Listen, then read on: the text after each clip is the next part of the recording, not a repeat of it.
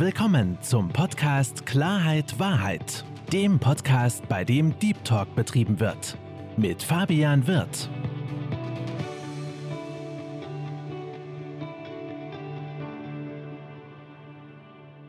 Hallo liebe Zuhörer, hallo liebe Zuschauer zu meinem Podcast Klarheit Wahrheit. Ich begrüße heute die Michaela Rietz bei mir. Herzlich willkommen, Michaela. Hallöchen, Fabian. Liebe Michaela, ich freue mich, dass du dir Zeit genommen hast. Und gerade für die Leute, die dich noch nicht kennen, sei doch mal so lieb und stell dich bitte vor. Tja, gibt es viel zu viel, dann können wir aufhören mit dem Podcast, weil die Zeit, die reicht nicht. Schieß los. Ja, wer bin ich? ich bin die, die immer irgendwie in Lösungen denkt und äh, Probleme gibt es für mich eigentlich gar nicht. Und ja, ich bin Mutter von zwei fabelhaften Kindern, Mädel 13, Junge wird jetzt 21 und äh, Ehefrau und wir haben zwei Kater und einen Hund. Ich liebe Kunst, ich liebe die Illustration, ich liebe die Menschen und ich liebe Wertschätzung. Das ist, das bin ich, das macht mich aus, das ist mein Leben. Und ich träume gerne in den Tag, nämlich das ist das, was mich am Leben hält auch mal in die Ferne zu schweifen gedanklich und mir über das Leben Gedanken zu machen, über die Menschen Gedanken zu machen und über das, wo, worüber wir uns eigentlich ständig aufregen, wie unnötig manche Dinge sind. Und in Dankbarkeit lebe ich, ja. Das macht mich aus. Michaela, großartig. Vor allen Dingen muss ich dazu auch sagen, wir haben ja bei LinkedIn Kontakt aufgenommen, beziehungsweise ich habe dich angeschrieben und ich war gleich von dir verblüfft. Ich hatte dich gefragt, ob wir uns über meinen Cast austauschen. Dann hattest du mir erzählt, dass du leider durch diese Flutkatastrophe betroffen bist. Hast aber gleich, gleich im Atemzug dann auch sofort gesagt, du pass auf, das ist eine Situation, die ist leider der Fall. Ich möchte es trotzdem gerne machen. Und da war ich sehr, sehr fasziniert, dass du das so angenommen hast, auch mit der jetzigen Situation und einfach das Beste draus machst.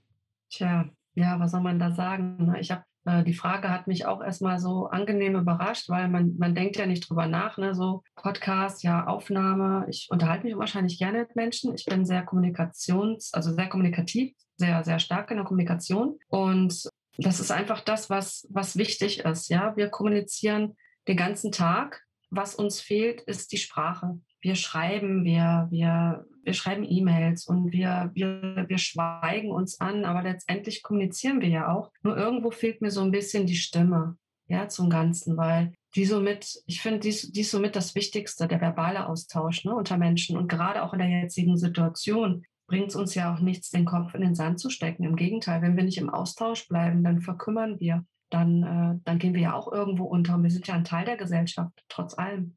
Respekt vor dieser Aussage, liebe Michaela, und vielleicht auch noch so ein bisschen um deinen beruflichen Werdegang anzusprechen. Du bist ja auch als Coachin tätig, ne? gerade im sogenannten Wertschätzungsmanagement. ja, ich muss immer grinsen, weil ich bin, ich bin eher Mentoring. Ich bin nicht dieser typische Coach. Ich habe auch gar, keine, gar kein System hinter meiner Arbeit.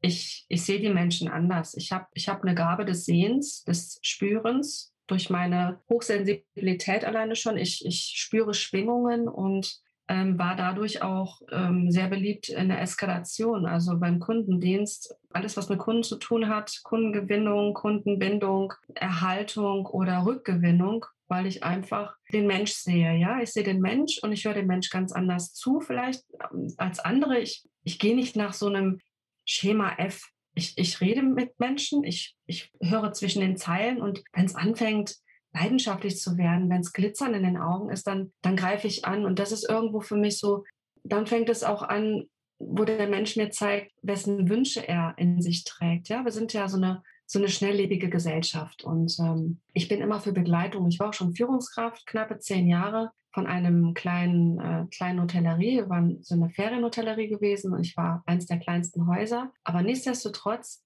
hatte ich mit Menschen zu tun. Das ist egal, ob du 20 oder 100 oder 150 oder 1000 Angestellte hast. Letztendlich geht es um den Menschen, um, dein, um deine Einstellung zum Leben. Und das mache ich auch in der Außenwelt, also außerhalb des Gerüstes Konzern oder Unternehmen, dass Menschen zu mir kommen können und einfach reden und auch mal nachfühlen oder nachspüren. Und die Lösung liegt immer auf dem Weg. Die, die brauchst du nur aufheben. Nur manchmal brauchen wir einen Schubs und, und den richtigen Menschen an deiner Seite. Es ist für mich eine Begleitung. Michaela, mir ist gerade ein Punkt aufgefallen und das ist, was du gerade gesagt hattest. Und das finde ich genauso. Thema Kommunikation. Ich stelle immer mehr fest, dass mehr geschrieben wird als gesprochen. Und ich habe immer das Gefühl, dass auch dieses Sprechen verlernt wird, dass die meisten Menschen sich nur noch über Schreiben, ob es jetzt WhatsApp ist oder E-Mail oder was auch immer, das so ein bisschen verlernen, auch verbal zu äußern, was sie überhaupt wollen, was sie sich wünschen. Wie nimmst du denn das Ganze wahr? Ja, genau so. Weil die Menschen auch mittlerweile Angst haben, mit anderen Menschen in Kontakt zu treten. Auch Angst, also das habe ich ja in meinem, in meinem engeren Kreis ja auch erlebt, dass Menschen erwähnen, ich habe Angst vor Ablehnung, ja, vor dem Wort Nein. Ich finde, das gehört einfach dazu. Ich sage immer, wenn ich eine Frage habe, mehr als Nein sagen kannst du nicht. Was kann mir Schlimmeres passieren? Und wenn es ein Ja wird, dann freue ich mich darüber. Aber ich stelle mich halt auch einfach darauf ein, dass, dass es auch mal anders sein kann. Und ähm, wie wenig Menschen nehmen noch den Hörer in die Hand und rufen mal einfach jemanden an. Ich meine, ich bin auch telefonfaul, muss ich ganz ehrlich sagen, weil es mich einfach auch anstrengt. Ne? So, wenn ich einmal rede, rede ich und dann dauert das ewig und dann, ach, ist die Zeit kaputt und manchmal nehme ich mir viel zu viel vor. Und dann überlege ich ganz genau, wen ich anrufe. Aber in einem Job ist es meistens so, dass die Leute Angst vor dem Telefon haben. Auch wenn die im Büro sitzen und da ruft jemand an und die sehen die Nummer und sagen, oh, den kenne ich nicht, äh, geh du mal dran. Das kann man aber trainieren, das ist ganz einfach. Ich hatte früher wahnsinnige Angst davor. Wenn ich in die Ausbildung gegangen bin, in die Automobilbranche, saß ich an der Telefonzentrale. Das war für mich der blanke Horror. da dran zu gehen, da waren ja fremde Menschen am Telefon, hallo. Und irgendwann habe ich so, hey, da war das cool, da waren das wie Kumpels nachher. Ich habe einfach deren Sprache gesprochen, ja, so sagt man ja auch, ne, wie, wie du in den Wald hineinrufst, so schaltest du ja auch wieder zurück. Und wenn du wertschätzend bist, wenn du mit einem Lächeln ans Telefon gehst, da kommt kein Großkotz raus. Das ist einfach so. Die spüren das, die hören das. Die hören dein Lächeln. Hundertprozentig sehe ich ganz genauso. Ich empfinde es auch ganz, ganz wichtig, wenn man telefoniert, dass man auch lächelt. Und das, was du gerade beschrieben hast, ähm, mit dieser Angst ans Telefon zu gehen, habe ich jetzt so noch nicht wahrgenommen. Was ich aber gemerkt habe, ist es gerade, wenn es um fremde Sprachen geht, zum Beispiel Englisch, dass ich dann von vielen gehört habe, nee, äh, ich kann jetzt kein Englisch sprechen, wo ich dann mal frage, warum nicht? Ja, ich könnte Fehler machen. Und ich finde, Sprachen lernt man ja dann, wenn man sie auch spricht und nicht, wenn man sie schreibt. Man spricht ja auch eine Sprache. Und ich glaube einfach, das ist ein, ein wichtiger Aspekt, den du gerade angesprochen hast, das Thema Angst. Angst hemmt ja auch auf eine gewisse Art und Weise. Und was kannst du denn empfehlen, wie man so mit Ängsten umgehen kann? Einfach machen. Mut kommt ja durch Mut.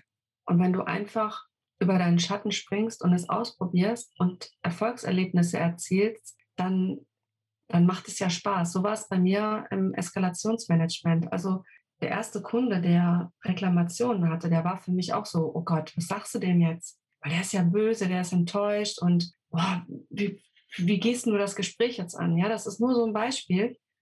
Und wenn du es einmal hinbekommen hast, wenn du einmal nur ans Telefon gegangen bist und, und fragst einfach, Ne, du brauchst ja nur einfach fragen, ja, ich habe gehört, das und das ist gewesen, holen Sie mich mal ab.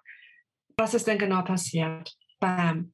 Und dann redet der, weil der will reden. Und dann hörst du einfach zu und letztendlich Kunden beschweren sich, ich sage mal zu 95 Prozent, nicht, weil sie Bock drauf haben. Es gibt immer so einen Rest, die haben immer was zu mosern, ja, kenne ich ja alles. Aber letztendlich hat ein Kunde etwas zu beanstanden, er ist nicht zufrieden und das ist für das Unternehmen immer ein Zeichen, hey, an dem Punkt können wir mal dran feilen.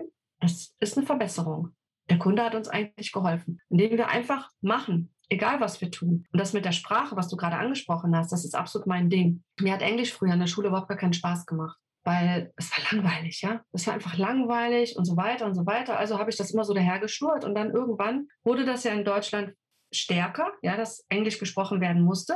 Und dann habe ich mir Unterricht genommen bei Berlitz und hatte fünf Monate die Möglichkeit aufgrund einer Arbeit, also ich, ich habe meine Arbeit aufgegeben, waren verschiedene Aspekte und war die Hotellerie, wurde verkauft und dann habe ich gedacht, so, was machst du denn jetzt die Zeit, bis du einen neuen Job hast? Die will ich ja nutzen. Also habe ich dann diesen, diesen Sprachkurs genommen und hatte dann fünf Monate Vollzeit Englisch. Und danach sagte der Lehrer, das ging alles auf Englisch, da hat keiner Deutsch geredet, waren ja alles Native Speaker, ja. Der sagte der nachher, ich wäre so eine besondere Schülerin gewesen, weil ich habe vorher nichts gesprochen, nichts. Ich habe mich nichts getraut. Und dann so, bam, ne? Ich kam die Türe rein, ich habe sogar in Englisch geträumt, alles, ne? Ich kam da rein und habe einfach losgelatscht. Aber jetzt ans Telefon zu gehen, nach einer ganz langen Zeit, wo ich überhaupt nicht mehr Englisch sprechen musste, das ist auch für mich eine Herausforderung, weil du siehst den nicht. Du siehst diese ganze Mimik nicht, die Gestik nicht. Du, du versuchst dich irgendwie zu retten, ne? Mhm. Und, und ich kenne das Gefühl, ich kenne das absolut. Ja, das ist so die Problematik, gerade wenn man nicht sieht und nicht auf die Person besser eingehen kann. Ne? Dann, dann, dann sprichst du eine Runde und dann, ja, dann machst du eine Pause, dann kommt keine Antwort, dann weißt du nicht ganz genau, ja, wie hat er es jetzt verstanden, hat er es nicht verstanden. Ja. Und das ist halt wirklich eine, eine, eine reine Kopfsache. Und du hast gerade was Schönes gesagt zum Thema Erfolgserlebnisse. Ich glaube einfach, das ist meine persönliche Meinung, dass es wichtig ist, dass man sich immer kleine Erfolgserlebnisse abholt. Und je mehr Erfolgserlebnisse du hast, Sie mögen so klein sein, wie auch immer. Umso mehr du davon hast, umso selbstsicherer wirst du und umso weniger denkst du nach. Ja? Weil dieses Nachdenken, das kenne ich von mir auch, Nachdenken hemmt. Ja, gerade wenn man sich dann zu viele Gedanken macht. Und meine Oma hatte da oder hat einen sehr, sehr schönen Spruch dazu. Sie meinte mal zu mir, Fabian, denk immer dran, alles, was mit zu ist, ist nicht gut. Zu viel nachdenken, zu wenig nachdenken zu groß, zu klein, zu nett, zu böse, was auch immer. Und ich finde einfach, man sollte eine gewisse Lockerheit an den Tag bringen. Und ich weiß bei mir selbst, da bin ich auch ehrlich, wie schwer das teilweise ist, aber Dinge einfach gar nicht so ernst zu nehmen. Ja, das stimmt. Man sollte, man sollte das alles nicht so ernst nehmen. Und vor allen Dingen sollte man auch ähm, verzeihen, jetzt wo du sagst, deine Oma, äh, meine Uroma sogar, bei der bin ich teilweise groß geworden. Das finde ich auch ganz toll, dass ich auch noch die alten Werte von, von den Omas mitbekommen habe. Ich habe damals immer gesagt, Ela, vergesse nie. Verzeihen darfst du immer, aber vergesse nie. Und das ist auch so das, was ich so, was ich so für mich habe. Ne? Ich bin, ich bin immer mit diesem zu, zu nett, ja. Aber ich denke immer an das Gute in den Menschen. Und wenn ein Mensch böse zu mir ist oder überhaupt so grimmig ist und so rumgrummelt, dann hat das ja auch einen Grund. Hat ja auch irgendwas erlebt. Und äh, bei den Sprichwörtern jetzt, bei Omas und so, da sage ich auch immer so, ne? Vergessen tue ich nicht, aber ich verzeihe immer. Und ich bin immer dankbar für das, was ich habe. Dankbarkeit ein ganz, ganz, ganz wichtiger Aspekt. Es wird leider des Öfteren vergessen, dass man teilweise gar nicht mehr dankbar ist über das, was man hat, beziehungsweise sieht man es ja teilweise auch gar nicht mehr. Du nimmst ja gewisse Dinge jetzt auch als selbstverständlich an. Und ich denke gerade bei dir in deiner jetzigen Situation, und das tut mir für dich leid und natürlich auch, also von Herzen leid, auch bei den anderen Flutopfern, muss ja die absolute Hölle auf Erden sein. Und da habe ich jetzt vor kurzem bei dir bei LinkedIn in deiner Story was Interessantes gesehen. Eine sehr interessante Aussage von dir, lieber Michaela. Das Leben passiert sowieso, also nimm es an. Mhm. Ja, du kannst viele Sachen nicht steuern. Da würde ich mich freuen, wenn du da so ein bisschen drauf eingehst. Du kannst Dinge nicht steuern, weil ich mach dir mal so ein kleines, oder gib dir mal so ein kleines Beispiel. Ich bin jemand, der, dem es schwerfällt, in gewissen Bereichen loszulassen. Ich möchte jetzt nicht sagen, dass ich ein Kontrollfreak bin, aber wenn ich in gewissen Bereichen die Zügel nicht in der Hand habe, dann äh, habe ich so ein, ein, bisschen Problem damit, beziehungsweise Angst ist übertrieben, aber es, ich habe ein sehr unwohles Gefühl. Wie hast du es denn geschafft, dass du, ich sag jetzt mal, die Zügel aus der Hand lässt und dass du Dinge einfach geschehen lässt? Ja, es kommt, da muss man ein bisschen unterscheiden. Es kommt ja auch immer darauf an, was du machst. Wenn ich ein Projekt habe, ähm, war ja bei, bei der Familie Magenta, ich meine, das ist ja unschwer zu erkennen, das weiß man ja. Dann habe ich Projekten gearbeitet. Und wenn ich für einen Bereich, einen Teilbereich zuständig war, dann habe ich die Zügel nicht außer Hand gelassen, weil ich es, ähm, weil es für mich sehr wichtig war, persönlich sehr wichtig war, dass die Kunden mit mir zu tun haben und ähm, auch von mir eine verbindliche Aussage bekommen und ich mich dann auch darum kümmere und sie nicht ins Leere laufen lasse.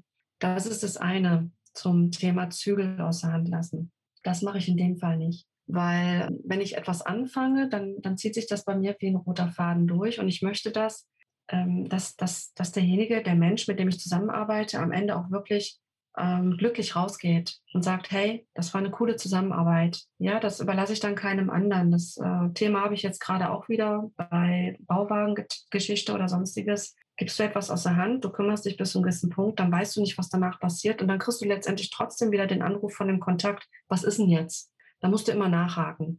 Also da muss man schon unterscheiden. In meinem Leben an sich, in meinem privaten Leben, ähm, die Michaela Reetz hat einfach gelernt, ähm, leicht zu leben. Ich lebe zum Beispiel barfuß in Schuhen. Ja, ich ziehe keine Socken an. Ich bin im Winter, im Sommer, ich bin barfuß in Schuhen. Ich gehe auch barfuß den ganzen Tag. Ich kann noch so frieren, aber ich fühle mich einfach sicher, wenn ich barfuß bin. Ich fühle mich geerdet.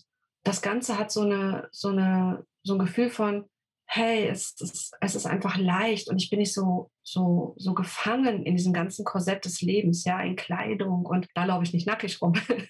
Aber ich lächle viel mehr als früher. Ich sehe die Sache nicht so verkrampft, weil immer dann, wenn ich etwas total verbissen sehe oder gesehen habe, dann, boah, dann habe ich mich da drinnen verfangen, dann, dann war ich unzufrieden, wenn es dann nicht so war. Ich, ich habe echt, war so ein Thema Perfektionismus, ja. Das hat aber auch eher wieder was damit zu tun, dass man mir früher nicht viel zugetraut hat. Ich konnte immer sehr viel und ich habe immer umgesetzt. Aber früher war es immer so, ach ja, ne, bist ja eine Frau, ne, Maler, Anstreicher ist nichts für dich. Ja, ist nur was für Männer oder Automobilbranche. Dann gehst du durch die Halle als junges Mädel, Topfigur, lange Haare, ja. Da wird dir hinterhergepfiffen, weil sie dir dauernd auf den Hintern glotzen. Das ist schon, das macht was mit dir. Aber auf der anderen Seite habe ich es wiederum gelernt zu sagen, pff, was interessiert es mich? ich bin ich, ich gehe meinen Weg und wer mich begleitet, ist schön, freue ich mich. Und wer damit nicht umgehen kann, der verlässt mich einfach. Aber damit lebt es sich bei mir leichter. Aber das musste ich lernen. Das hat echt gedauert. Und das habe ich auch echt so erst so Ende 30, 40, Anfang 40, da ist das erst bei mir gekommen. Vorher überhaupt gar nicht so. Gab es da irgendeinen besonderen Anlass, dass es dazu gekommen ist? Ich würde mal sagen, ich das erste Mal gemerkt habe, fordere das Leben nicht heraus. Ich habe ja zwei Kinder. Bei der ersten äh, Geburt war es so, dass mein Sohn sich ähm, fast aufgehangen hat an der Nabelschnur. Da habe ich das noch als Drama, okay, ne, Kind dreht sich, kann passieren, hörst du so viel.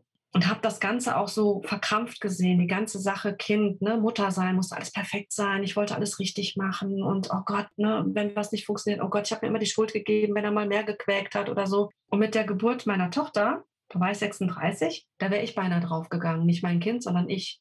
Und dann habe ich die Ärztin gefragt, was kann denn jetzt passieren gerade, weil so viele Ärzte an meinem Tisch stehen. Ne? Und sie sagte, ja, sie, sie sind gerade, ich will es mal sagen, wenn wir jetzt nicht stoppen, sind sie am Verbluten. Die haben alles gemacht, ja. Und ich hatte mein Baby auf dem Arm und mein Mann sagte zu mir, boah, so ein Lächeln habe ich nie wieder gesehen bei dir. Nie wieder. Und wir haben dann auch gesagt, wenn wir jetzt noch mal ein Kind haben wollten, wir würden das Schicksal nie herausfordern. Das war dann auch so, hey, wir nehmen das jetzt so an, wie es ist, Punkt. Und ich habe meine Tochter auch ganz anders wahrgenommen, ja. Die lief immer nebenher. Ich habe sie immer auf dem Arm gehabt, meinen Haushalt dabei gemacht. Ich habe mich nicht mehr so stressen lassen. Ich habe, wenn sie Hunger hat, hatte, hatte so Hunger, dann habe ich sie angelegt. Dann war das halt so. Und das war eine wunderschöne Zeit. Ich war wesentlich entspannter mit zwei Kindern, mit Haushalt, mit allem drum und dran. Das war immer picobello bei mir. Ich habe noch Sport nebenbei gemacht, meinen Sohn in der Grundschule gehabt, meine Tochter noch äh, immer frisch gekocht, alles. Und es war wesentlich entspannter nachher, wie ich dann angefangen habe, so zu denken. Ich habe es einfach angenommen. Also erstmal muss ich sagen, freue ich mich, dass du gesund bist, dass deine Kinder gesund sind. Das ist ja mit Abstand das Wichtigste. Ich sage mal, Gesundheit, da sind wir uns beide einig, ist das absolute A und O, da kommt nichts ran. Und B, musstest du eigentlich durch ein, oder hast das Ganze durch einen, Schicksalsschlag gelernt und auch gemerkt, wie, wie, unwichtig eigentlich gewisse Dinge sind. Also, mhm. wo man sich vorher drüber aufgeregt hat, wo man dann sagt, so, warum regt man sich darüber eigentlich auf? Ja, das ist doch total, das, Michaela, das geht mir genauso. Es gibt bei, bei vielen Menschen, wenn sie sich dann aufregen, dann denke ich mir so, warum regte ich über so eine Kleinigkeit auf? Es ist doch total unwichtig. Was jetzt nicht heißt, dass ich die Person nicht respektiere, aber ich sage mir halt so, Mensch, es gibt doch ganz, ganz andere Dinge, worüber man sich aufregen könnte und nicht über so einen Firlefanz. Und ich denke, durch diese, durch diese Situation, und das ist etwas, wo ich mir vorstellen kann, wenn, wenn man so eine Information bekommt, dann, dann, dann, Mensch, dann arbeitet der Kopf also ich stelle mir das ganz, ganz, ganz schlimm vor und ja, finde es großartig, dass du aus dem Negativen, um das mal so zu sagen, aus dieser Situation was Positives gemacht hast und für dich gesagt hast, das war für mich eine Lehrstunde. Ich bin relaxter. Ja, das äh, kann man so. Ich, ich sage ja auch immer, ich reg mich auch sehr, also darüber rege ich mich wirklich sehr oft auf, wenn es immer so, ähm, wenn wir über Resilienz sprechen. Das wissen auch einige, die mich kennen. Weil ich finde, resilient wird man über die Jahre. Hm, ich habe zum Beispiel gelernt von meiner Kindheit an, dass meine Eltern sind auseinandergegangen, sehr früh in meiner Zeit, habe ich gelernt, ähm, auf eigenen Füßen zu stehen. Sascha singt es so schön Schlüsselkind. Ich war so ein Schlüsselkind, deswegen mag ich das Lied so gerne. Meine Mutter musste arbeiten, die musste sich um uns kümmern und ich war halt in der Schule, kam nach Hause, Hausaufgaben gemacht und dann auf meine Mutter gewartet und mit Freunden spielen gegangen und dann kam sie irgendwann, da war ich ja sieben. Ich war ja, heute sind die Kinder mit sieben so behütet, die siehst ja kaum auf der Straße allein, die können sich ja wehtun, ja. Meine Mutter ist morgens zur Arbeit gegangen, ich bin allein zur Schule und kam mittags allein aus der Schule raus und meine Mutter kam abends nach Hause.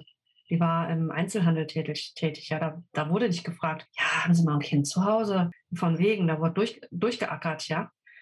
Und danach war es einfach so, dass ähm, sehr früh hatte ich jemanden, ähm, also mein mein Verlobter damals, der hat Krebs bekommen und das haben wir auch gemeinsam gemeistert. Das sind einfach so Dinge, die man im Leben lernt, wenn man lernt, mit Sachen umzugehen, die einem passieren. Das ist ja das, warum ich sage, das Leben passiert eh. Wir hätten damals nie gedacht, dass dieser Mann krank wird, nicht geraucht, nicht getrunken, äh, nicht immer zu Partys und so. Total easy alles, ja. Und plötzlich kriegt der Krebs. Bang. Einfach so. Und da denkst du so, was passiert hier gerade? Als junges Mädchen, da war ich, da war ich 21, da, da habe ich auch gedacht, das kann doch jetzt nicht wahr sein, ja. Und trotzdem haben wir es gemeistert und wir haben es geschafft. Und so, so zieht sich mein ganzes Leben. Immer passiert irgendetwas. Da habe ich immer gesagt, irgendwas stimmt doch da nicht. Ja, ich kann nicht mal einfach mal relaxed durchs Leben laufen. Einfach mal so, ja, passiert mal nichts. Alles mal schön geordnet. und immer wenn das dann gerade so ist, wo ich sage, ja, jetzt ist mal gerade ruhig, bang, dann kommt wieder irgendwas. Das ist total, das ist wie verhext. Ne? Das ist sowieso, ich sage mal, ich bin eigentlich hier, um, um zu reparieren. Ich werde auch auf, auf der Arbeit oder wenn ich arbeiten bei einem Konzern, Unternehmen, bin immer dort gewesen, wo die Teams kaputt waren. Total verrückt. Ich war immer in, in, den, in den Abteilungen, wo die Teams kaputt waren. Und dann war ich drin und dann wurde mir immer gesagt, boah, seitdem du hier bist, ist alles irgendwie anders. Wir lachen viel mehr. Es macht total viel Spaß hier. Ja, wahrscheinlich liegt es an mir irgendwie, keine Ahnung. Weil ich lache halt auch gerne. Ne? Und ich finde, das ist so wichtig. Das ist auch gesund. Ja, sagt man ja. Da muss man auch dazu sagen, du hast da wirklich eine, eine extrem positive Ausstrahlung. Danke. Ja, das, ja, das äh, fand ich oder finde ich sehr, sehr, sehr faszinierend, auch sehr angenehm, weil du hast ja vorhin auch gesagt, so wie es in den Wald hineinschallt, so kommt es wieder raus. Ob das jetzt verbal ist oder auch, wenn man jemanden andächelt, das finde ich ja mal ganz schön. Und damit spiele ich auch sehr, sehr gerne im Privaten oder auch im Beruflichen. Wenn ich halt merke, dass, dass jemand grimmig ist, und ich meine damit nicht provozierend lächeln, sondern wirklich herzlich lächelnd und einfach mal eine Frage stellt, so wie geht's oder was auch immer, und dich dann auch ernst meine, dann merkt man noch eine gewisse Response und schon lockert sich das, lockert, lockert sich das Ganze auf. Und Michaela, du bist ja auch im Bereich der Wertschätzung tätig. Ne? Du bist ja auch äh, im Consulting-Bereich, du bist im Wertschätzungsbereich. Wie nimmst du das dann persönlich wahr, dass die Leute oder die Menschen viele Sachen haben, sie aber auch in meinen Augen teilweise nicht wertschätzen und immer mehr wollen, immer mehr wollen, sich immer, immer mehr verbessern wollen, immer mehr erreichen wollen, sich nie mit den Dingen zufrieden geben oder mit den, der jetzigen Situation zufrieden geben. Wie nimmst du das denn wahr? Ähm, ich vergleiche das mit, dass die Menschen nicht glücklich sind.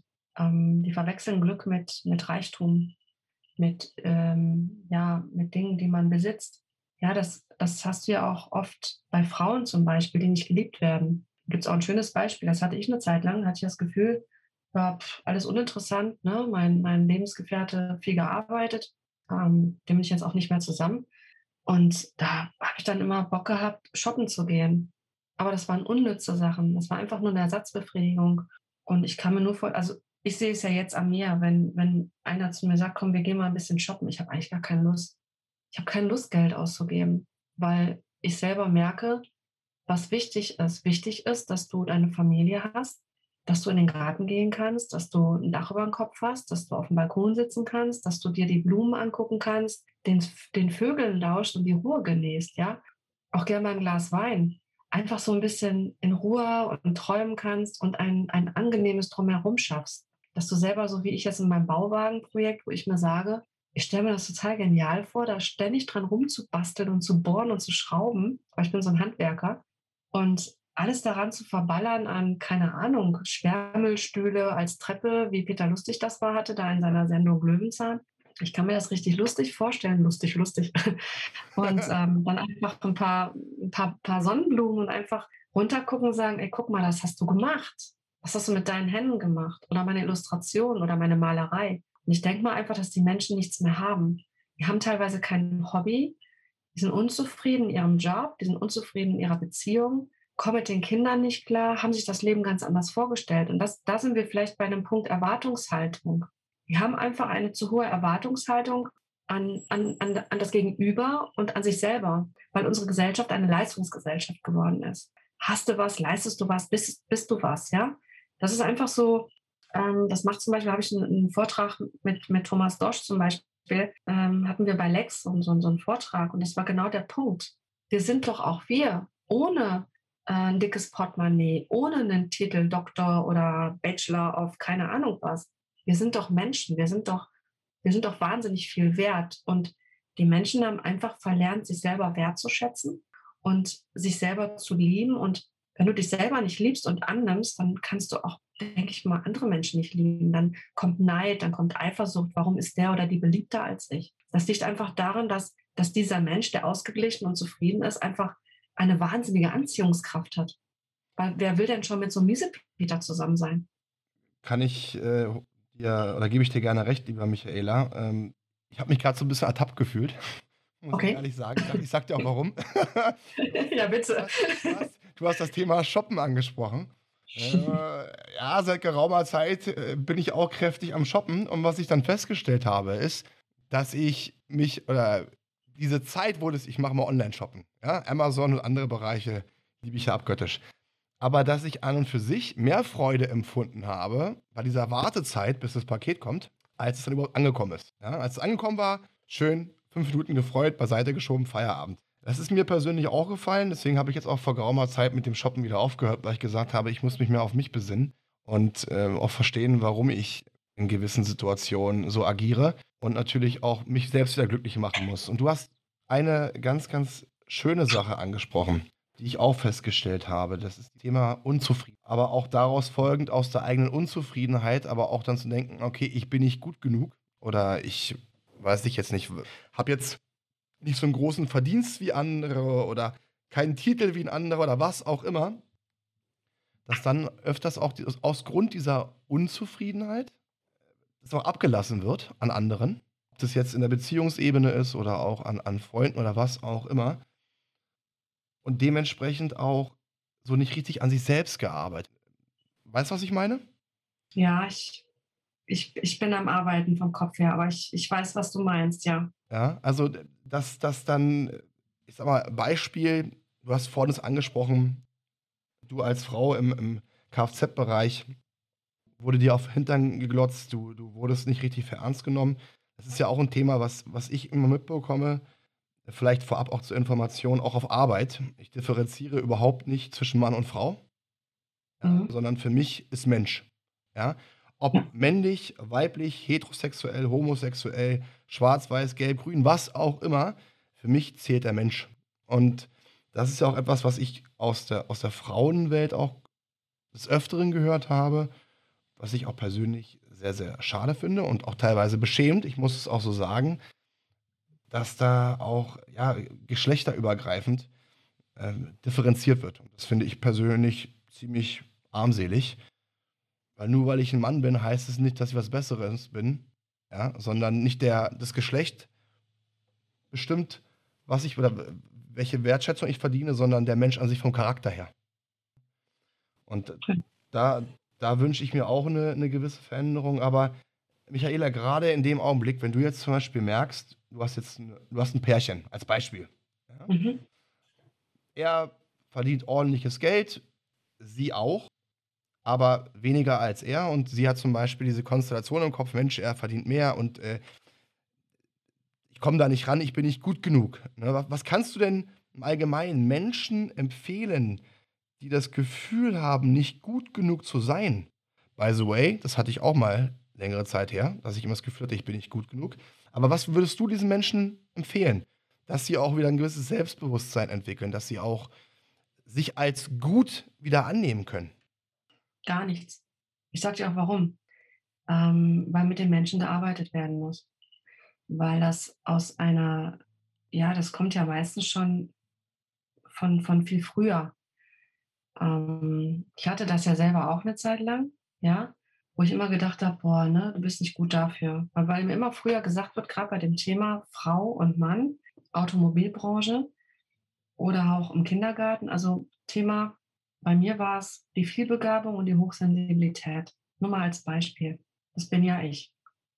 Und dann habe ich in der Schule das erste halbe Jahr, sage ich jetzt mal, oder das zweite halbe Jahr, egal, ich war so ein Saisonarbeiter, wenn mich, wenn mich etwas interessiert hat, das ist ja auch sonst bei vielen Kindern, dann habe ich das einfach, dann habe ich aufgepasst, dann habe ich einfach mitgemacht. Ich musste noch nicht mal viel dafür tun. Ich habe es aufgesaugt, habe aber mitgemacht, weil mich das Thema interessiert hat oder der Lehrer oder die Lehrerin, die das halt ähm, gemacht hat, die fand ich dann cool oder so.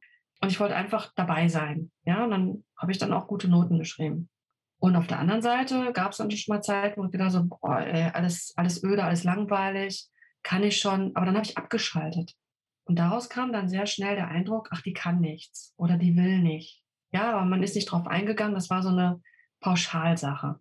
Deswegen bin ich immer gegen pauschalen Dingen. Dass ich sage, ich meine, es kommt vor, dass ich sage, hier, meine Frau sowieso, sowieso, oder wir sind das und das. Da kommt dann auch schon mal ein Spruch bei den Beiträgen, ja, ich bin grundsätzlich gegen pauschale Aussagen. Aber ich erkläre das dann ja meistens, warum ich gerade so denke.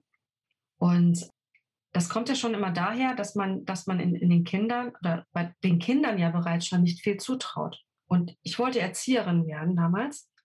Und äh, als Erzieherin ähm, war es so, dass du einen Realschulabschluss haben musst. Jetzt war ich auf einer Gesamtschule, ich bin in Köln groß geworden, ja, und da hätte ich auch Abi machen können. Ich hatte nachher Qualifikation zum Abitur.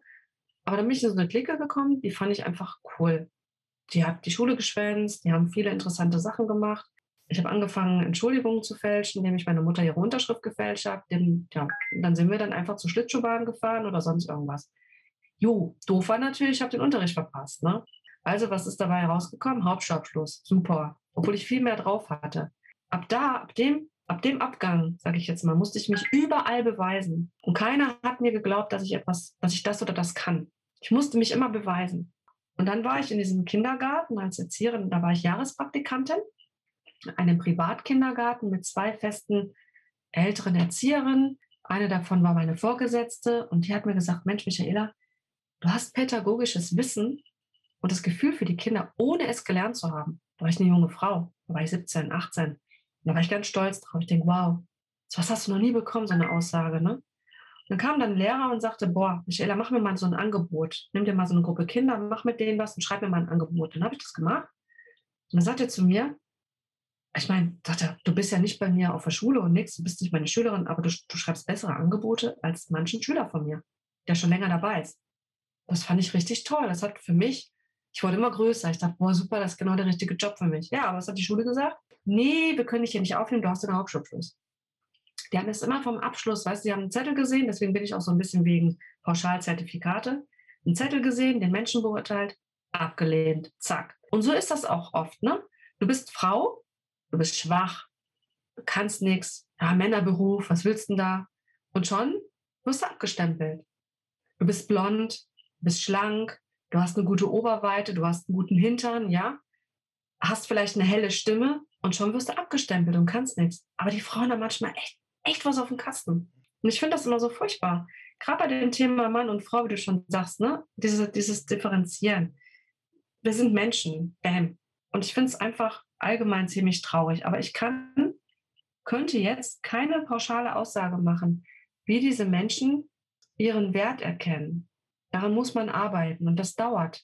Man muss sich selber lieben, man muss sich selber erkennen, man muss sich selber auch kennenlernen. Hey, was kann ich überhaupt? Man muss sich vielleicht auch mal, muss dieses Wort, muss ist furchtbar. Man sollte sich vielleicht auch mal andere Menschen suchen. Menschen, die ähm, was Ähnliches machen. So wie jetzt auf LinkedIn ist das eine super Plattform.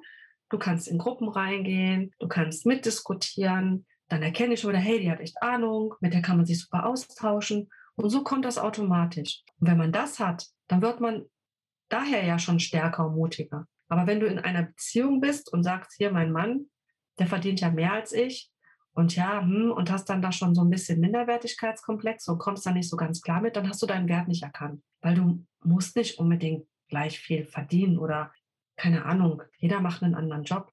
Ich als Frau mit Kindern sage mir vielleicht auch, ich will gar nicht so viel Verantwortung wie mein Mann nimm dafür in Kauf, dass ich ein bisschen weniger verdiene oder halt keine Ahnung was. Aber das muss man erkennen. Das kann man nicht pauschal sagen, hey, ich empfehle dir das und das.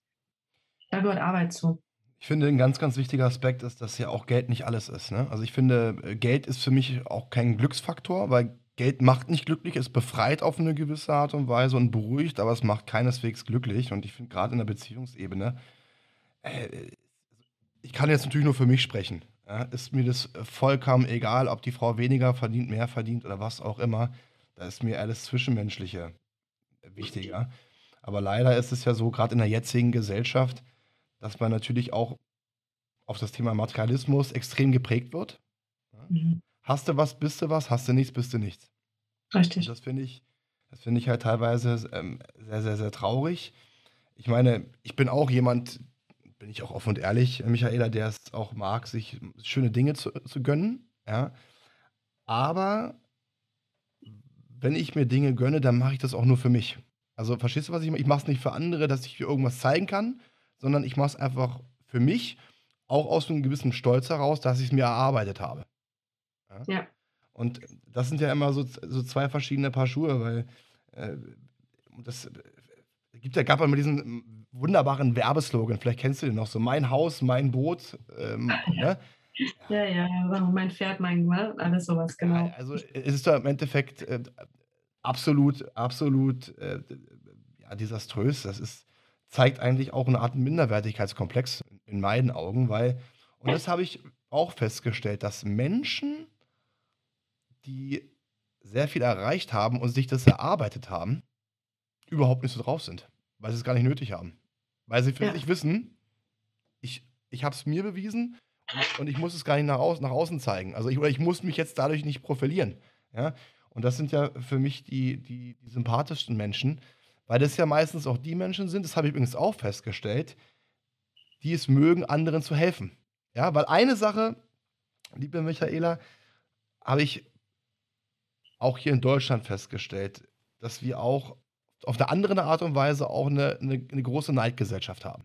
Ja, dass wir halt auch teilweise Menschen sehen, die vielleicht ein super schönes Auto fahren, die ein großes Haus haben. Ja, und dann kommt ja meistens so die Frage, ah, wie, ne, wie, warum hat der denn sowas? Geht da mal überhaupt nicht? Aber eigentlich wollen diese Menschen genau das Gleiche haben. Anstatt sie mal zu fragen, Mensch, sag mal ganz ehrlich, was hast du denn gemacht? Wie bist du da rangegangen, um Folgendes dir leisten zu können? Weißt du, was ich meine? Und das ist halt etwas, was ich, was ich, was ich auch so ein bisschen vermisse, dieses äh, zu hinterfragen, wie hat die Person geschafft, es geschafft, wie kann ich das Ganze umsetzen, dass, wenn ich sowas haben möchte, das auch hinbekommen kann. Und dann mhm. kommen wir wieder zum Thema Kommunikation. Ja, so, so, schließt sich ja, so schließt sich ja der Kreis. Was ich noch mal, äh, wissen wollte, ist folgendes: Du hast ja von deinem Bauwagen-Projekt ähm, erzählt. Was ist denn dein Bauwagenprojekt? Ja, mein Bauwagenprojekt. Ich habe ja, ähm, wie gesagt, seitdem ich Kind bin, möchte ich immer einen Bauwagen haben. Und jetzt haben wir ja quasi, also weiß ich auch nicht, dass nachher hatte ich dann irgendwie ich hatte, ich hatte, ich hatte ja keinen Garten. Wir haben immer in der Mietswohnung gewohnt. Und nachher hatte ich einen Garten und dann war da kein Platz für sowas. Wir gedacht, hm, willst du sowas hinstellen? Und dann hatten wir hier den Garten und der war groß, aber es gab keine Möglichkeit, um diesen Bauwagen hier reinzubekommen. Also gibt es nicht normalerweise. Und ja, und jetzt nach der Flut ist ja alles weg. Und auch die Erinnerung meiner Kinder und alles, was man sich so vorstellt, keine Wiese, keine Bäume, wir haben nichts mehr, gar nichts mehr, außer Matsch und Erde. Und dann habe ich gesagt, gut, jetzt ist die Möglichkeit für einen Neuanfang. Und da gehört auch mein Bauwagen dazu. Das ist irgendwie so, wo ich gesagt habe, das wird mein Rückzugsort, auch der Rückzugsort meiner Tochter, wenn sie gerne möchte, weil sie spielt Musik, sie spielt äh, drei Instrumente und singt, möchte auch manchmal ganz gerne alleine sein. Ob sie es dann letztendlich so annimmt, weiß man auch nicht. Die ist jetzt 13, ne? Dann finden sie es mal cool, dann finden sie es mal doof. Wird sich zeigen. Aber letztendlich ist es mein Bau Bauwagenprojekt. Und das wird so mein Lebenswerk, weil ich höre nie auf zu basteln. Ich bin, wenn es langweilig wird, ist doof. Brauche immer irgendwie eine Herausforderung. Und ja, dann kommt halt da was dran und da was dran und da was dran. Das wird ein ewiges Projekt mit allem, was dazugehört. Ja, das ist mein Bauwagenprojekt. Das heißt, wenn ich das richtig verstanden habe, ist dieses Bauwagenprojekt erst dann entstanden, als diese schreckliche Flutkatastrophe gekommen ist. Da habe ich es mir so nochmal so richtig verinnerlicht und äh, auf meine Stirn geschrieben, dass ich diesen Bauwagen möchte. Und wie dann diese, die, äh, die Grundschule, jetzt muss ich tatsächlich, das ist auch live, muss ich meinen Hund fallen lassen, sonst wird es laut. Das ist das Leben, das passiert. Das ist auch wie bei Kindern, die immer dazwischen quatschen, wenn du telefonierst. So, jetzt sitze ich wieder. Wie das mit der Grundschule war, da haben die dann ja auch so einen Bauwagen auf dem Schulhof gehabt. Und äh, das war die Zeit, wo meine Tochter auch noch dort auf die Schule ging. Und der ist jetzt auch weg. So, und dann habe ich gesagt, okay, pass auf, ich bin da jetzt eh dran. Ich gucke mal, ob wir da so einen Bauwagen finden können für euch. Ja, und dann bin ich tatsächlich nach Baustad heißt das, glaube ich, in der Eifel. Bin von hier aus ungefähr zwei Stunden dorthin gefahren. Und dann habe ich da so ein riesen Bauwagengelände gesehen. Also ich hatte mich mit ihm kontaktiert, der ist von Tiny House. Und also der macht sowas. Gibt ja viele, die sowas machen. Und ich gedacht, boah, das war ein Paradies für Menschen, die einen Bauwagen suchen. Ich hätte den ganzen Tag da bleiben können. Ja, und da habe ich mich mit ihm ausgetauscht und da habe ich dann auch ganz viele Ideen bekommen und er hat mir ganz viel erklärt, worauf es ankommt, was wichtig ist. Und ja, jetzt weiß ich schon wieder ein bisschen mehr, was Bauwagen angeht. Jetzt bin ich nicht mehr ganz unwissend und jetzt macht es noch mehr Spaß. Michaela finde ich eine ganz, ganz, ganz tolle Geschichte, weil ich kann mir bei weitem nicht vorstellen, wie es dir und deiner Familie gegangen ist, wenn die ganzen Erinnerungen gelöscht werden. Und bin ehrlich, ich wüsste nicht, ob ich so wie du sofort den Kopf wieder oben haben könnte und weitermachen und, und Beste draus machen. Also wirklich ab, eine Menge Respekt, finde ich eine ganz, ganz großartige Sache, die, ich sag mal, ihr als Familienprojekt auch gemacht habt, weil deine, hast ja gesagt, deine Tochter ist ja auch mit dabei, dass sie auch die Möglichkeit hat und ich sag mal, gerade für uns Erwachsene ist es schwierig, aber auch für Kinder, ne? Das ist ja, das muss ja auch für die, für die Töchter äh, absolut äh, grausam sein und jetzt hat deine Tochter wieder die Möglichkeit, auch das Schöne zu genießen und das Ganze spielerisch wieder anzunehmen. Und eine Sache ist mir auch bewusst geworden, jetzt die Geschichte aus dem, aus dem privaten Bereich, das habe ich ja auch bei dir mitbekommen, man sollte wirklich jeden Tag schätzen, den man hat und sich daran erfreuen, weil äh, ich weiß nicht, hast du vor kurzem davon gehört, dass dieser eine Rettungsschwimmer auf Sylt gestorben ist? Nee, tatsächlich nicht. Ja, das war ein Freund von mir mit dem, der mir eine Woche vorher noch eine, eine WhatsApp-Nachricht geschickt hat, meinte, Mensch, Fabian, wann kommst du denn wieder? Ich freue mich auf dich. Ich freue mich auf unsere tiefgründigen Gespräche, ähm, dass wir uns wieder austauschen können. Ein großartiger Mensch, war 47 Jahre jung. Rettungsschwimmer vom Beruf, beziehungsweise muss ich bei ihm sagen, er hatte auch ein, ein, ein, vorab einen Beruf, der, wo er sehr, sehr viel Geld verdient hat. Und hat sich dann irgendwann die Frage gestellt, wozu mache ich das eigentlich alles? Und hat alles, was er hatte, verkauft. Alles und hat sich dann so ein, so ein, so ein LT-Van geholt. Ja, kein, kein so ein Bauwagen, sondern LT-Van. Und hat ja. sich diesen LT-Van komplett eingerichtet. War damit super glücklich, hat ein halbes Jahr gearbeitet, hatte drei, vier Jobs gleichzeitig. Und ist dann für ein halbes Jahr nach, äh, was ist er hingeflogen? Immer nach Bali zum Surfen. Cool. Weil er für sich gesagt hat, ich, ich verändere das. Und dann kam halt jetzt dieser Schicksalsschlag, wo diese eine Dame, obwohl es ähm, Ansagen gab, dass man nicht ins Wasser gehen darf. Ins Wasser gegangen ist mit 67. Und er wollte sie retten. Einer anderen, wie sagt man das, Bademeisterin. Und ja, die Bademeisterin hat es geschafft. Die Frau wurde mit dem Helikopter ins Krankenhaus geflogen, ist leider verstorben und er wurde tot ans Wasser, äh, ans, äh, ans Strand gespült. Ja, ähm, das ist auch so eine Geschichte. Und ich weiß noch, wie wir dann vor, vor zwei Jahren, weil ich konnte ja letztes Jahr nicht hin wegen Corona, zusammengesessen hatte und wo er zu, damals zu mir gesagt hat, Fabian, denk immer dran, so, erfreu dich an jedem Kleinigkeiten, so, du brauchst nichts Großes, so, du bist gesund, du kannst laufen, du bist ein guter Mensch, du bringst andere Menschen zum Lachen, du hast tolle Menschen in deiner Umgebung, so, das ist alles, was du brauchst. Alles andere ist, ist, ist, ist Luxus, in Anführungsstrichen, ist schön, wenn du es hast, aber auch nicht schlimm, wenn du es nicht hast. Und was ich damit einfach nur, nur sagen möchte, ist, dass es einfach, wir Menschen uns lernen müssen, uns an den Kleinigkeiten zu erfreuen Klar ist eine gewisse Zielstrebigkeit auch wichtig. Ja, verstehe mich nicht falsch. Ich, wenn ich, ich bin auch jemand, der sehr zielstrebig ist, aber auch diese, diese Geschichte hat mich einfach auch gelehrt, wieder gewisse Dinge nicht so ernst zu nehmen und, und sich auch selbst, ja, nicht so doll unter Druck zu setzen, sondern zu erfreuen. Ja, das, das stimmt. Ja, das ist, ähm, das ist, das können die wenigsten. Das, ähm, das was, was deinem Freund passiert ist, das, das ist furchtbar sowas, weil du denkst nicht an sowas. Wir, was wir immer wieder von uns selber denken, das ist, empfinde ich so als Phänomen, mir kann nichts passieren oder mir kann sowas nicht passieren. Wir hören das immer von anderen und denken von uns selber mal, ach ja, ne, weil jetzt stehe ich in meiner Kraft, mir geht es ja gut. Oder wie bei deinem Freund, das Rettungsschwimmer, der kann schwimmen. Aber letztendlich ist es die Naturgewalt, die, die einen Strich durch die Rechnung macht. Ja?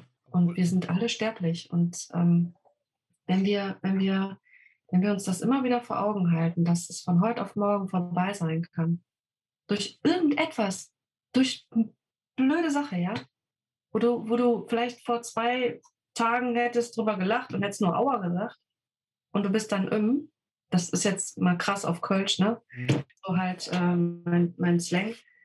Da denken wir nicht drüber nach, weil es kann jeden treffen, jeden. Und das ist das Schlimme, dass uns das nicht bewusst ist, dass uns Menschen das einfach nicht bewusst ist, dass wir das Leben teilweise äh, mit Füßen treten. Ich sage so oft Leuten auch, hey, pass mal auf, du bist gesund, du hast keine psychischen Probleme, du hast viel Geld, du hast eine tolle Familie, du hast einen tollen Job, dir geht's gut. Warum machst du nichts draus? Ja, die dann immer so irgendwie, ach ja, und dies und das und immer rumnörgeln. Ich immer sage, das, das kann doch nicht wahr sein. Ja, aber das ist ja genau der Punkt, Michaela, wo es dann wieder darum geht, ich will mehr haben. Weißt du, was ich meine? So, das ist ja, du siehst dann das, was du hast. Du hast dir vielleicht vorher ein Ziel gesetzt, dann hast du es erreicht und dann reicht es dir nicht. Du willst noch mehr haben. Dass du noch mehr haben willst, ist ja auch vollkommen in Ordnung. Aber dann irgendwann kommt dieser Punkt, den du gerade so schön beschrieben hast, dieses Rumnörgeln, ne? Nicht zufrieden sein. Nicht glücklich zu sein.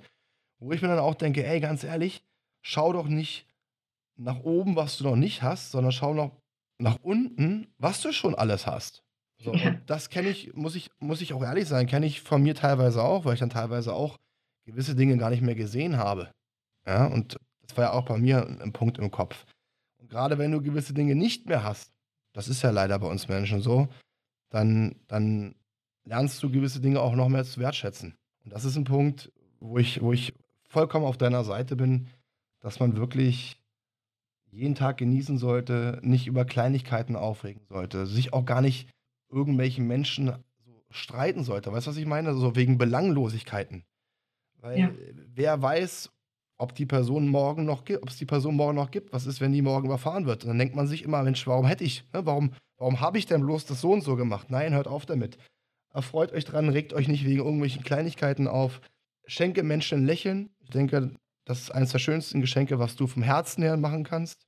Und erfreut, erfreut euch an jeder Kleinigkeit. Das auf jeden Fall. Und trotzdem, auch wenn wir so denken, ähm, passiert es uns ja selber auch immer. Also ich muss mich selber immer wieder zurechtzupfen, weil das Außen wirkt ja auch auf mich. Ja, wenn ich mit Menschen zu, zu, zu tun habe, die auf mich auch toxisch wirken. Ne? Ist auch so ein mhm. schönes Wort, toxisch. Ne? Das ist so Menschen, die so ihre negative Energie versprühen, die ich quasi aufsauge und dann selber auch manchmal gar nicht zurechtkommen damit. Dann auch alles hinterfrage und so. Und davon bin ich auch nicht befreit. So ist es, so ist es jetzt zum Beispiel auch nicht. Ne? Ich bin nicht immer so die, die immer lachend und äh, immer gut gelaunt durch die Welt latscht, weil wenn so ein Außen kommt, dann habe ich damit erstmal zu kämpfen, weil ich das halt ganz anders wahrnehme. Und tatsächlich muss ich gerade schmunzeln. Ich habe mir jetzt ähm, drei Bücher gekauft, weil weil auch ich mich immer wieder neu beschäftige mit solchen Dingen. Wir müssen uns ja auch immer wieder irgendwas holen, wo wir wieder reinlesen, wo wir uns irgendwas in Erinnerung rufen. Und unter anderem ist das eine Buch Loslassen, was nicht glücklich macht, ja, der Weg zur inneren Freiheit. Also trotz allem noch sich immer wieder in Erinnerung rufen, hey, du bist, du bist schon auf einem coolen Weg, aber bleib auch dabei. Dass man nicht immer wieder das Gefühl hat, oh, jetzt musst du doch wieder zu dieser Leistungsgesellschaft, ja, sondern bleib dir selber treu und äh, mache das Beste draus. Jetzt muss ich wieder meinen Hund rauslassen. Ich habe es gerade gehört, er hat Hallo gesagt. Oh. Schlimm. Und ich glaube, der wird gleich wieder kratzen, weil er kann es nicht haben, wenn ich hier sitze und mich nicht um ihn kümmere zu einer gewissen Uhrzeit. Und das andere ist, was dir deine Krankheit sagen will, ja? Aktiviere die Heilkraft deiner Seele. Ich bin ja jemand auch, der, der das wirklich, der das wirklich kann, der die Gabe hat, sich selber zu heilen. Aber die Kanäle muss ich auch öffnen. Und wenn ich zu verstopft bin oder zu zu zu bin ähm, mit, mit, mit, mit meinem Außen oder mit Dingen, die von oben herabprasseln, von Menschen, die, die halt nicht so unterwegs sind wie ich, die immer so, ja, strategisch und hier und da und System und hier, wo ich mal denke, so, boah, Leute, geht weg von mir, ja? Das macht ja auch krank, wenn du dich mit diesen Menschen beschäftigst. Und das war ja auch so bei mir jetzt, wo ich so viel hatte. Ich war ja äh, vor der Flut eine Woche vorher im Krankenhaus und ich wäre ja fast zweimal gestorben. Das wusste ich eigentlich nicht. Ich habe eben tatsächlich noch beim Einkaufen die Rettungssanitäterin getroffen, eine Kollegin von meinem Sohn, der ist auch Rettungssanitäter, der hat mir das dann ja vorher bestätigt, Mama, du warst fast zweimal weg. Und da haben wir uns eben noch drüber unterhalten. Ich sage, Laura, es war total warm in dem Moment, weil vorher hatte Schüttelfrost und alles. Und dann sagt sie, ja, und ich war voll panisch. Ja. da war so, da haben wir nochmal drüber gelacht. So ich so, ja, das hat mir mein Sohn erzählt. Ne? So, ja, das war auch nicht lustig. Und umso schöner dann, dass wir dann drüber lachen konnten. Ne? Aber das sind halt so Dinge, die man dann auch erlebt und wiederum danach sagt, hey, das Leben ist so wertvoll. Und warum in einem Job sein, in dem man nicht zufrieden ist? Warum sich krank machen? Es gibt so viele andere tolle, schöne Dinge. Ja, auch mal vielleicht was ganz anderes ausprobieren. Das empfehle ich vielleicht jedem. Das ist das, was ich jedem mit spontan und pauschal mit auf den Weg geben kann. Es gibt auch noch andere schöne Dinge, mit denen man Geld verdienen kann. Es gibt auch noch andere Mütter, die schöne Söhne haben oder keine Ahnung was, wie es ja früher hieß. Ne? Es gibt auch noch andere Dinge. Das ist wieder ein wichtiges, das ist ein wichtiges Thema, Thema Selbstverantwortung. Da habe ich ja auch ein, oder Verantwortung im Allgemeinen, auch für sich selbst, dass man, ist ja auch ein Punkt, der des Öfteren, ne, kommen wir wieder zum Thema rummotzen, aber nichts verändern wollen, dass man auch dann in der Selbstverantwortung steht, wenn man zum Beispiel im Job nicht zufrieden ist, entweder sich verändert oder auch gegebenenfalls im Unternehmen, gerade bei größeren Unternehmen, vielleicht in einen anderen Bereich reingeht. Ja, ich äh, denke da an ein Gespräch mit dem Alexander Lüken von der Telekom. Du kennst ihn ja auch lustigerweise, Michaela, so kleines. Ja. So kleines. Da haben wir uns auch über das, das Thema und, unterhalten, dass ja auch die Mitarbeiter der Telekom sehr, sehr zufrieden sind. Warum? Weil sie auch gewisse Entfaltungsmöglichkeiten haben, weil sie auch die Möglichkeit haben, wenn auch gewisse Dinge im Privaten auszuprobieren. Und wenn dann erkannt wird, dass sie ein gewisses Talent besitzen, gegebenenfalls auch dann den Job intern, intern wechseln und dann auch gefördert werden. Und ich glaube einfach, abgesehen jetzt von der Telekom oder auch andere große Unternehmen, Vodafone was auch immer, dass man einfach dann auch merkt, wenn man mit sich selbst, mit sich selbst, sage ich auch, nicht zufrieden ist, dann halt auch einen Weg finden muss, eine Veränderung zu vollziehen und am besten auch nicht die, die Schuld bei anderen Menschen sucht, sondern wirklich bei sich guckt, was kann ich verändern, damit ich glücklich bin.